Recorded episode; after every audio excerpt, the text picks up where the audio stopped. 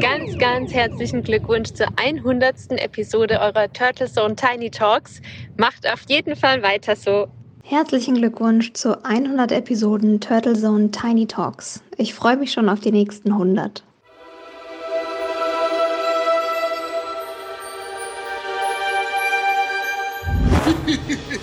Ja, ist denn schon wieder der Festtag der Gruselkürbisse? Oh ja, wir schreiben den 31. Oktober 2022 und läuten mit unserer heutigen Episode Halloween ein. Und das ist die Episode 101 der Turtle Zone Tiny Talks. Ihrem Podcast für das gepflegte Grauen. Haben wir heute denn schon wieder eine bundespolitische Debatte irgendwie geplant? Keine Sorge, aber ich habe schon eine schöne Idee. Oh, da bin ich sehr gespannt und gleich geht's los, liebe Hörerinnen und Hörer. Sie hören Turtle Zone Tiny Talks, den Debattenpodcast zum Zeitgeist mit Michael Gebert und Oliver Schwarz.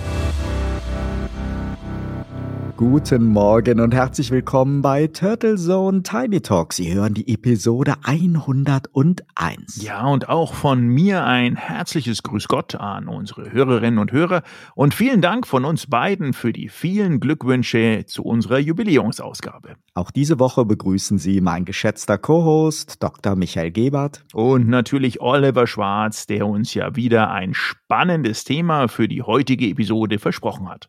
Was haben Christeberg und Halloween gemeinsam?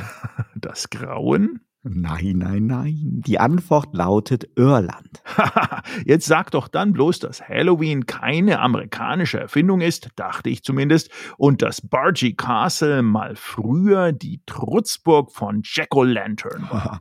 Lass uns lieber keine Legenden in die Welt setzen. Natürlich ist das Spektakel Halloween heutzutage sehr amerikanisch geprägt. Dorthin gelangte der Brauch aber mit irischen Einwanderern und alles geht zurück auf keltische Bräuche. Und nein, Jack mit der Laterne war kein Vorfahre von Chris von der Borg. Das wäre ja wirklich nochmal um einige spannender gewesen, aber Spaß beiseite, was Oliver mit dem Mikrofon heute dem Michael mit Blockchain als Debattenthema vorschlägt. Na, Irland, die grüne Insel und Heimat von Guinness und gälischer Sprache, von allen US-Tech-Konzernen, die etwas auf sich halten und natürlich auch das Geburtsland von Oscar Wilde. Ja, und wie von dir bereits erwähnt, von Jacko Laterne und Chris de Burgh.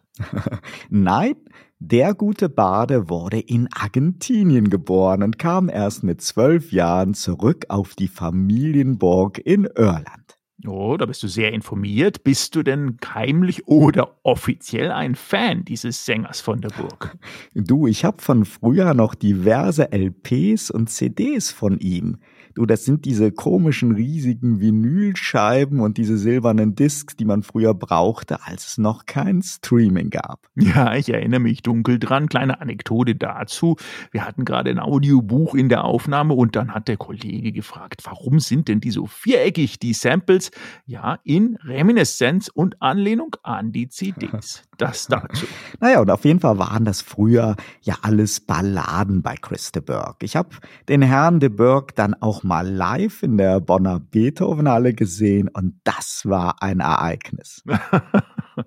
ja, der junge Oliver sieht den damals noch jungen Chris und jetzt anscheinend gräbst du ja wirklich ganz schön tief in den Jugenderinnerungen. Ja, denn das war wirklich denkwürdig. Denn es ist das einzige Konzert, das ich in meinem Leben erlebt habe, das wiederholt mitten im Lied vom Hallenchef unterbrochen worden ist. So mit Licht an und Strom auf der Bühne weg. Der ganz, ganz harte Weg. Denn die Fans in der völlig überfüllten, hölzernen Beethovenhalle, die schickten sich damals an, zu so einer Art Hobby-Ultras zu werden. So mit ganz vielen Wunderkerzen.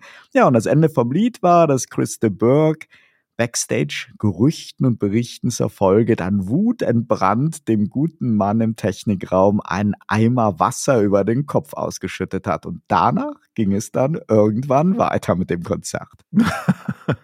Ja, ein echter Ire halt. So viel Emotionen als kleiner Softsänger hätte ich ihm jetzt gar nicht zugetraut. Aber ich glaube, der damals einfach auch so viel von deiner Heimat gesehen, dass er wahrscheinlich nicht mehr wiederkommen wird nach Bonn. So sind sie, die Iren. Ein freundliches und trinkfreudiges Völkchen von Geschichtenerzählern, die den ganzen Tag im Pub sitzen oder alternativ bei Facebook und Amazon arbeiten ja, denen es wie allen US-Tech-Konzernen sehr, sehr gut auf der Insel gefällt. Ja, natürlich nur der Natur wegen, also gut, Vorurteile, Legenden und Spaß beiseite, liebe Hörerinnen und Hörer.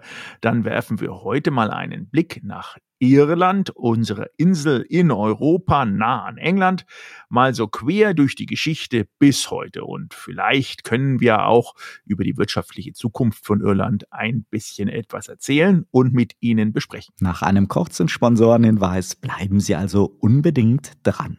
Dieser Podcast wird Ihnen präsentiert von Visual Communications Experts. Wir bringen Sie auf Sendung. Video, Livestreaming, Webinare und Podcasts. Ihre Experten für Audio und Video in der Unternehmenskommunikation. Weitere Informationen unter www.visual-communications-experts.com. Sie hören Turtle Zone Tiny Talks und wir widmen uns heute der Heimat von Halloween und dem Metaverse, der grünen Insel Irland in der Nähe einer anderen schönen Insel, die gerade Premierminister wechselt wie unser einst die Hemden. ja, das sind dann die Briten, aber bitte Gemach, Gemach. Rishi Sunak ist immerhin schon seit sieben Tagen felsenfest im Amt. Oh ja, dann schnell wieder zurück nach Dublin. Magst du uns mal ein wenig mit der Geschichte der Iren bekannt machen. ich dachte, du willst das machen. Ich spring dir dann bei, wie der Pappbesitzer dem Jack O'Lantern mit einem frisch gezapften Guinness.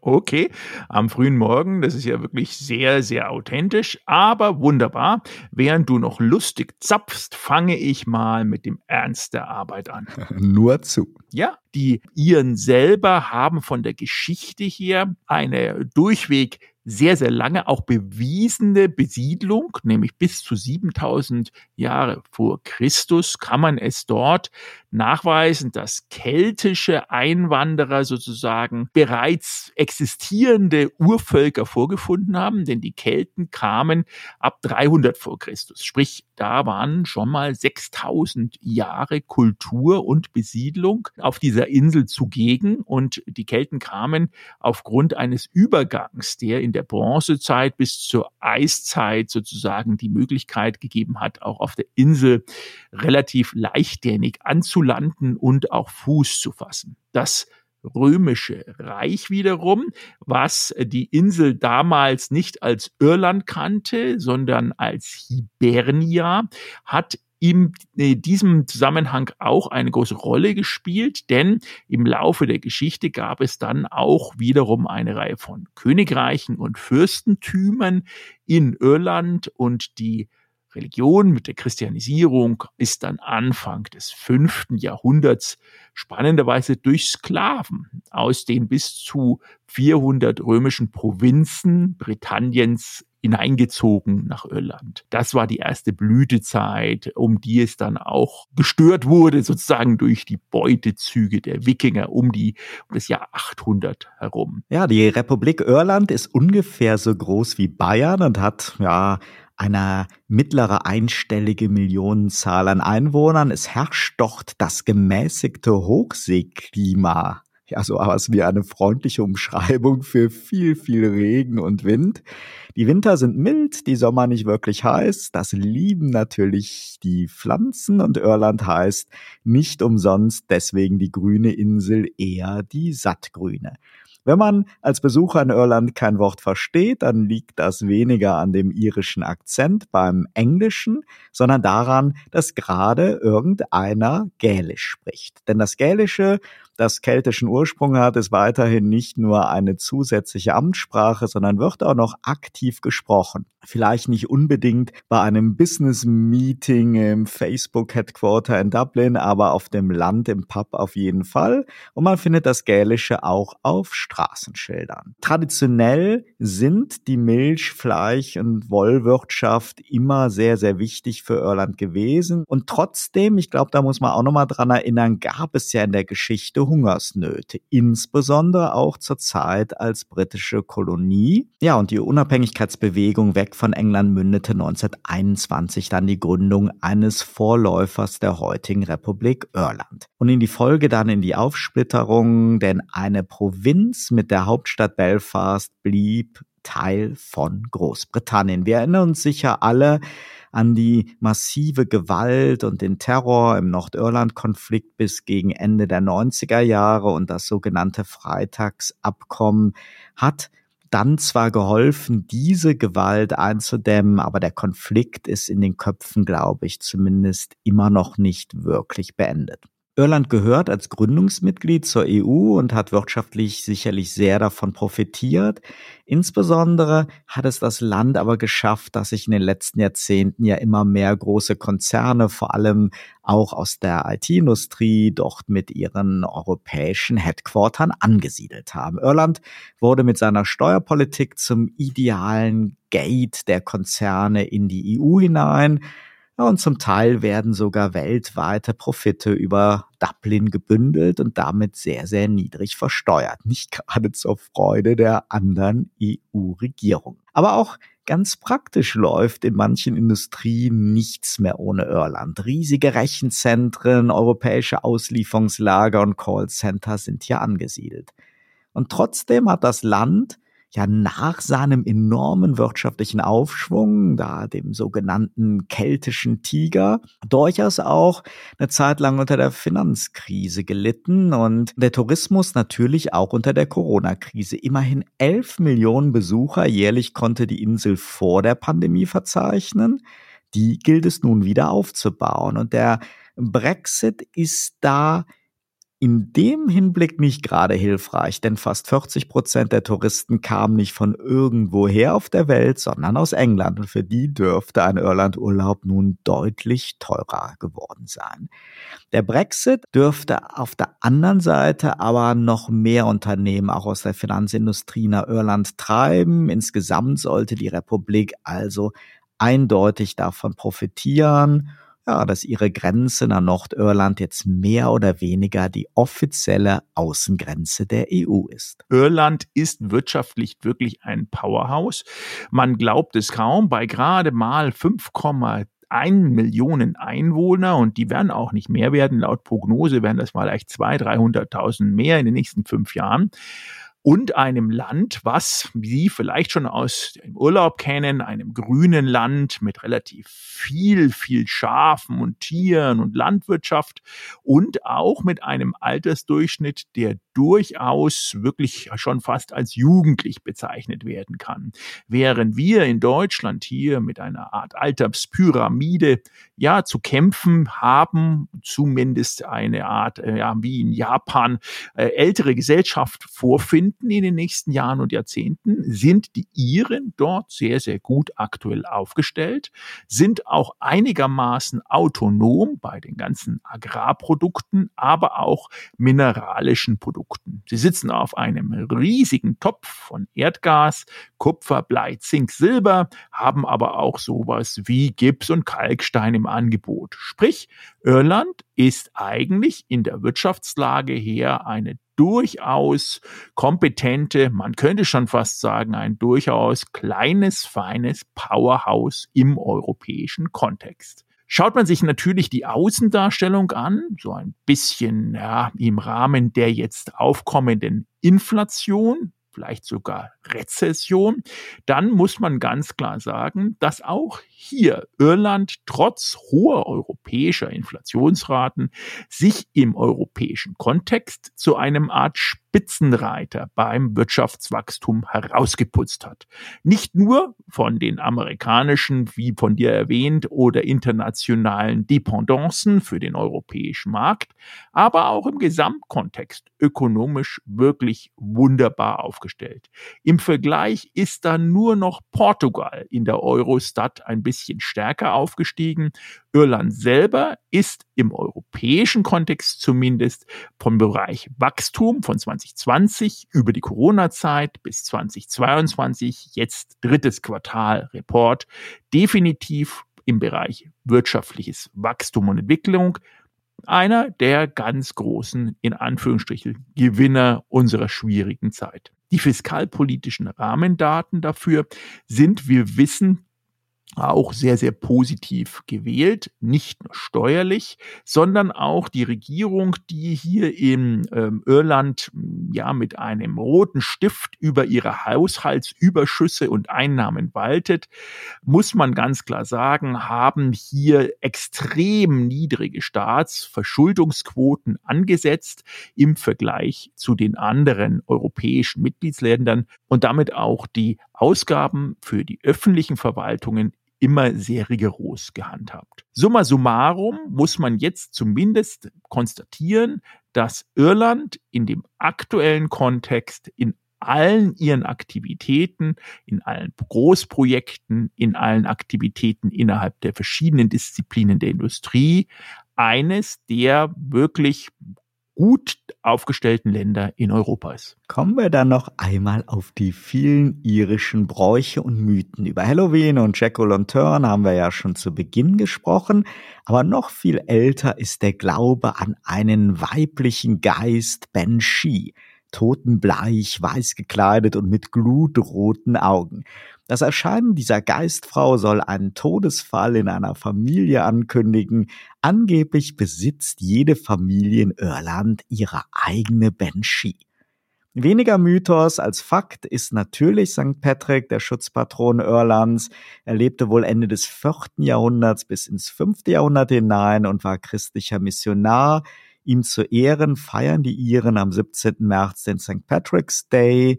Diesen Feiertag haben irische Immigranten dann ja auch in die ganze Welt getragen und selbst in München bei euch kennt man eine Parade zum St. Patrick's Day. Ein wichtiges Glückssymbol der Iren ist das Kleeblatt, Shamrock. Religiös betrachtet geht es da um die Dreifaltigkeit. Klee ist ja meist auch dreiblättig. Unabhängig davon existiert aber natürlich auch der Glaube, dass ein vierblättriger Klee besonderes Glück bringt. In jedem Fall sieht man das Glückssymbol mit dem Klee überall in Irland.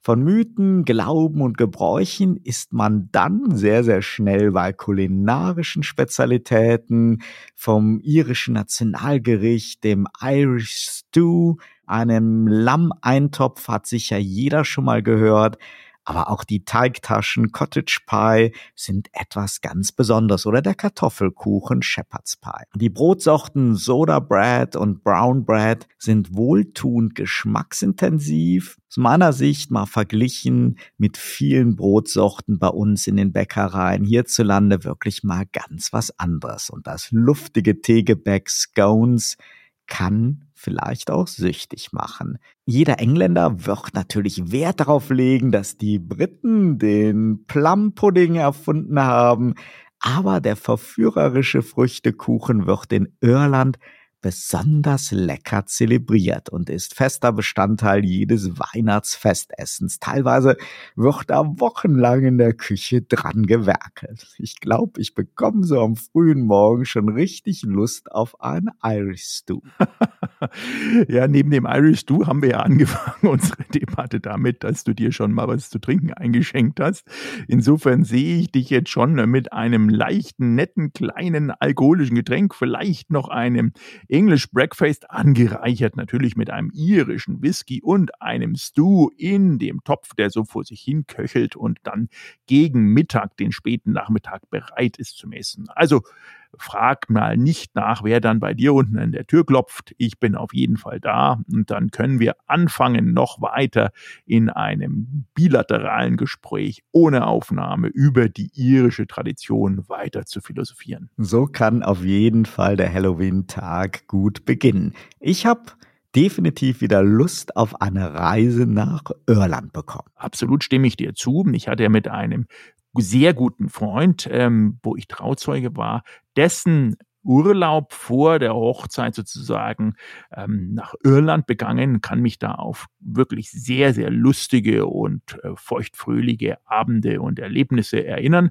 Aber ich denke mal für mich 2028, das ist die Zielgerade, wenn dann vielleicht auch in Irland der EM-Ball rollt. Nein, davor hat doch Johnny Logan sicher noch zweimal den ESC nach Dublin geholt. Auch immer ein schöner Grund für eine Reise auf die Insel. Ja, Chris de Burgh, Johnny Logan, die Kelly Family, Ray Garvey, Bono von U2, Bob Geldorf. Die Musik ist ja voll und hat viele Wurzeln in Irland und eben auch das älteste Fest der Welt. Also nicht vergessen, schnell noch einen gruseligen Kürbis vor die Tür stellen, eine CD von den Kellys einlegen und keinesfalls aufmachen, wenn es heute Abend klingelt.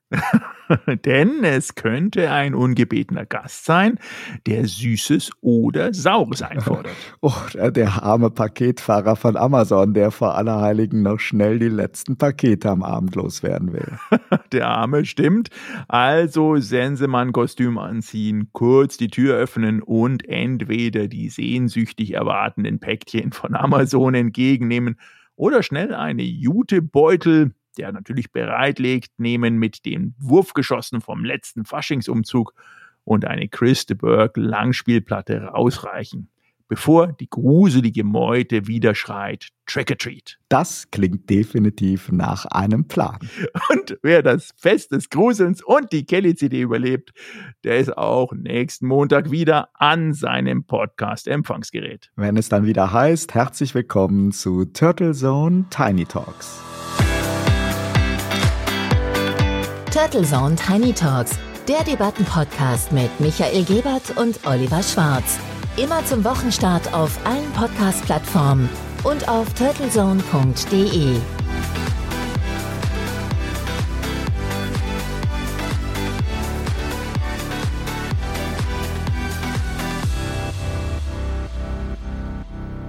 My name is Jack O'Lanton, and I wish you a scary Halloween.